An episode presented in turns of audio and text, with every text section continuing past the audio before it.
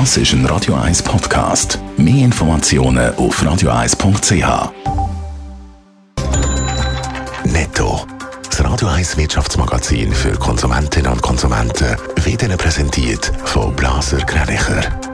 Wir beraten und unterstützen Sie bei der Bewertung und dem Verkauf von Ihrer Liegenschaft blasergreinicher.ch Adrian Sutter. Mit Spannung wird heute der Start zur außerordentlichen Session zur Credit Suisse Rettung erwartet. Der Nationale Ständerat befasst sich mit einem Milliarden No-Kredit und es kommen auch erste Vorstöße zu neuen Bankenregulierungen.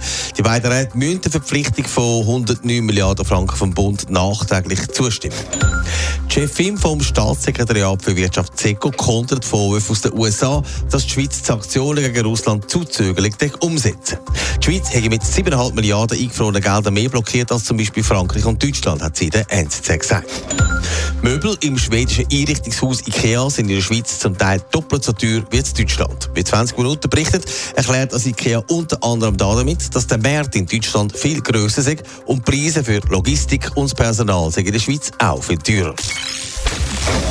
Wir haben es gehört, heute Vormittag startet die Sondersession zu der Credit Suisse Rettung. Es ist viel Wut im Bauch, um dass der Staat schon wieder hat müssen helfen, eine Grossbank zu retten. Viel Politik und viel Vorstöße planen, auch wenn am Deal nicht mehr geändert werden kann. Adrian Sutter Sorgen macht sich auch das Personal der Banken. Ja, der Bankenpersonalverband hat einen offenen Brief an die Parlamentarier und Parlamentarierinnen verfasst. Ihre Angst ist die, dass in dem vielen Wahlkampf, der ab heute auch betrieben wird, die Angestellten der Banken Banken vergessen gehen.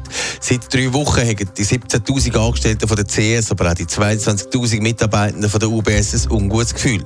Bei all den Debatten über Geld und Zahlen dürfen aber die Menschen nicht vergessen werden, schreibt der Bankenpersonalverband. Sie müssen die schwere Situation auch ausbaden und sie haben zum Teil Angst um ihre Jobs. Das dürfte nicht ganz unbegründet sein. Der neue UBS-Chef hat da ja Klartext geredet. Ja, das hat schon Motti angekündigt, dass es zu schweren Einschnitten kommen. Das auch darum, weil sich die beiden Banken einfach bei vielen Sachen halt auch überlappen. Das heißt, es wird nicht mehr alle Angestellten brauchen. Das bedeutet nichts anderes, als dass Tausende von Arbeitsplätzen in Gefahr sind und auch dürften abgebaut werden. Alle werden es nicht einfach haben, vom Arbeitsmarkt gerade sofort wieder einen Job zu finden. Auch für sie braucht es Unterstützung, schreibt der Verband. Es dürfen ja Monate gehen, bis die Pläne von der UBS ausgeschafft sind und darum appelliert der Bankenpersonalverband an die Politik. Sie sollen ihre Forderung nach einem Kündigungsstopp bis Ende Jahr unterstützen.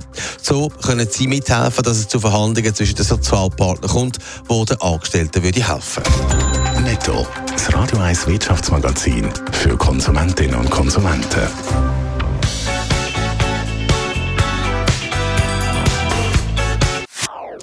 Das ist ein Radio 1 Podcast. Mehr Informationen auf radio1.ch.